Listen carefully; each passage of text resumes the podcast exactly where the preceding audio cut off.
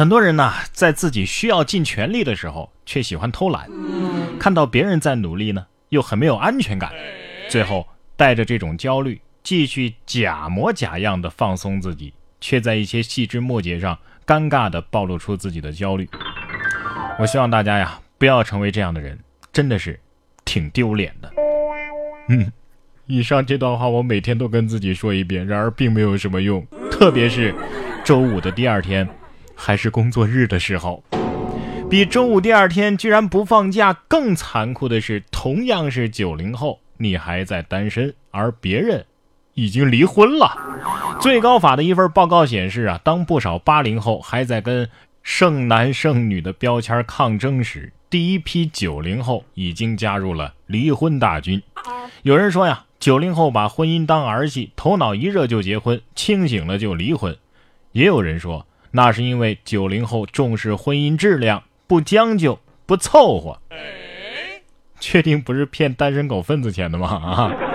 建议单身的朋友改天去民政局蹲着去，看看能不能捡个媳妇儿回来。不过这年头啊，就算你有女朋友，也难保不会做游戏寡妇。呃，不对。寡人吧，你看这个女大学生啊，每天十小时吃鸡，曾经三天没有理男朋友，男朋友生气提分手。游戏和男朋友谁重要？二十五号，河南平顶山高校的一个大一宿舍的四个女生啊，都沉迷吃鸡游戏，每天都要花这个十个小时来玩这个游戏。其中有一个女生啊，曾经因为吃鸡游戏三天没理男朋友，遭到男朋友提分手。嗯，她说呀，因为两个人感情很好，所以男友呢后来原谅了她，希望她呀多花点时间陪她。一个简单的新闻，让女孩子们有了翻身农奴把歌唱的喜悦啊！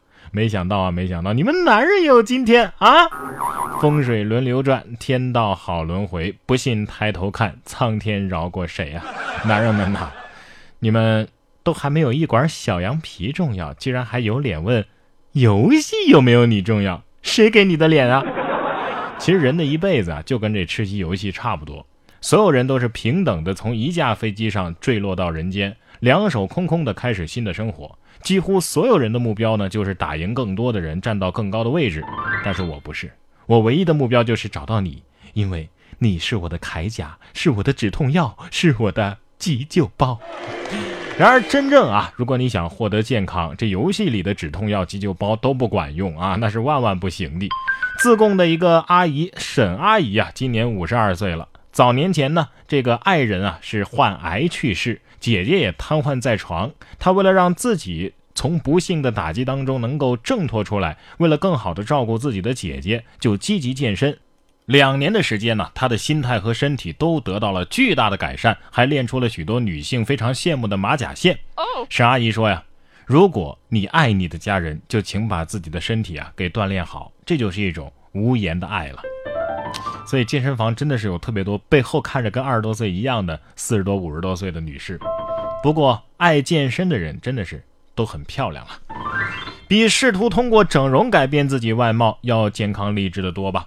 说重庆的一个杨女士啊，就是一名整形医院的员工。去年她在自己的医院啊做了一个鼻头缩小术，不料术后却产生了八斑增生。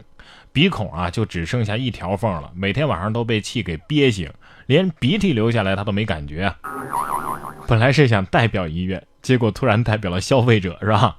充分说明了一个问题：整容机构连自己人都坑啊！说了几百次了，整容啊要去正规渠道。什么是正规渠道啊？你手机里就有美图秀秀、美颜相机呀。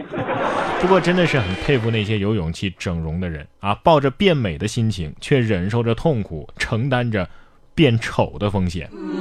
变丑的风险其实怎么说呢？你要跟谁比吧？你看我们的国宝熊猫还有变性的风险呢。千金变少爷大熊猫普普其实是雄性宝宝。春暖花开的四月到了，动物园呢发现了一个秘密，原来网红大熊猫普普啊，竟然是雄性。动物园的工作人员解释说呀，大熊猫的性别呢其实比较难以判断，幼崽的性器官呢不明显，一般在三岁以后才能够辨认出性别。动物园呢也正在更改这个普普的说明牌，可以说是国宝级的女装大佬了啊！再说了，这么可爱。当然是男孩纸啦。幸亏发现的早啊！这要是一直没发现，哪天动物园想要这普普发展下一代，把这普普跟另一只男孩子关在一起，那是吧？想想都有点嗯。不过呢，比跟男孩子关在一起更加恐怖的是跟一个陌生男人共处一室啊！你看这个小偷盗窃还趁机偷色，女主人半个小时之后才觉得。不太对呀！小偷偷偷的潜入李女士家里盗窃，看到李女士躺在床上，于是就动了一个歪心思啊！趁着一点点月色，小偷呢就爬到了李女士的床上。李女士刚开始以为是丈夫回来了，没有在意，又继续睡，而且啊还在半睡半醒之间跟小偷发生了关系。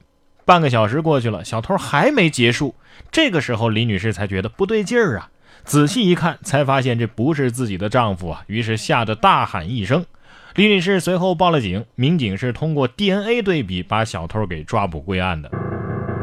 所以你你你丈夫他，嗯嗯，如果这不是记者胡编的新闻呢，就是一个真实发生的强奸案，受害者被歹徒入室性侵。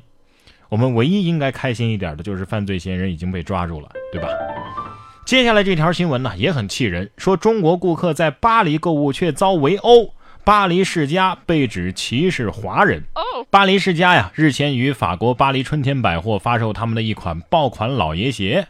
有网友爆料，一名中国女性消费者因为指责外国消费者插队而遭到群殴，但是随后赶到的店员以及保安并没有制裁打人者，反而这些插队者还是在巴黎世家买到了鞋。并且呢，巴黎世家的店员还侮辱规规矩矩排队的这些中国人，大声的呵斥：“滚出去，再也不要来买鞋了！”随后围观的中国人投诉，得到的回复却是：“啊，好的好的，请你们离开。”巴黎世家，我想想啊，是不是就是那个抄了宜家购物袋的巴黎世家呀？通过这件事情，我算是彻底明白了：中国人，你要是在外国插队会被骂，你要是排队还会被打呀。哎呀，就是怎么样都会被欺负，是吧？事情的真相呢，现在还不是特别的清楚。但是有一点是肯定的，我就是饿死死外边，从这儿跳下去，也绝对不会买巴黎世家的一点点东西。哦，不是因为我穷啊，是因为他们太丑。同样是关于消费者的事情，但是接下来这条新闻呢，内容有点影响食欲，所以大家谨慎收听吧。说女子在冰棍当中吃出老鼠，要求赔五万块，商家愿意赔一两千。结果市监局却说，按照法规最多赔一千。四月二十四号，江苏淮安的杨女士啊，在一只冰棍当中居然吃出了老鼠，要求商家呀赔偿五万块。商家声称愿意赔偿一千到两千块钱。结果杨女士表示并不接受，如果一两千就能解决事情的话，谁能解决谁把这吃掉吧。结果市场的监督局的工作人员说呀。按照食品安全法的相关规定，这种情况呢，一般是赔一百块钱到一千块钱，连两千都赔不了啊！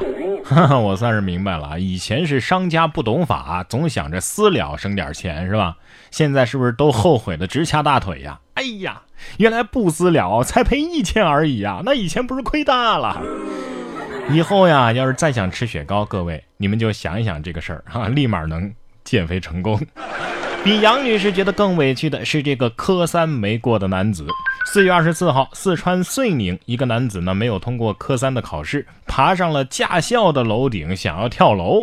男子说呀，自己已经完成了好几个项目了，没有通过考试，觉得很委屈，希望能够重考。民警对其劝解，男子呢，最终从楼顶上下来了。不是你，这是驾考哎，怎么着？驾照现在也能够按闹分配了啊？如果你想干什么就闹一闹就行了的话，那银行不给我个一两亿，我还觉得很委屈呢，是吧？我是不是也能闹一闹？就你这个心理素质啊，我还是希望你能告别驾照吧。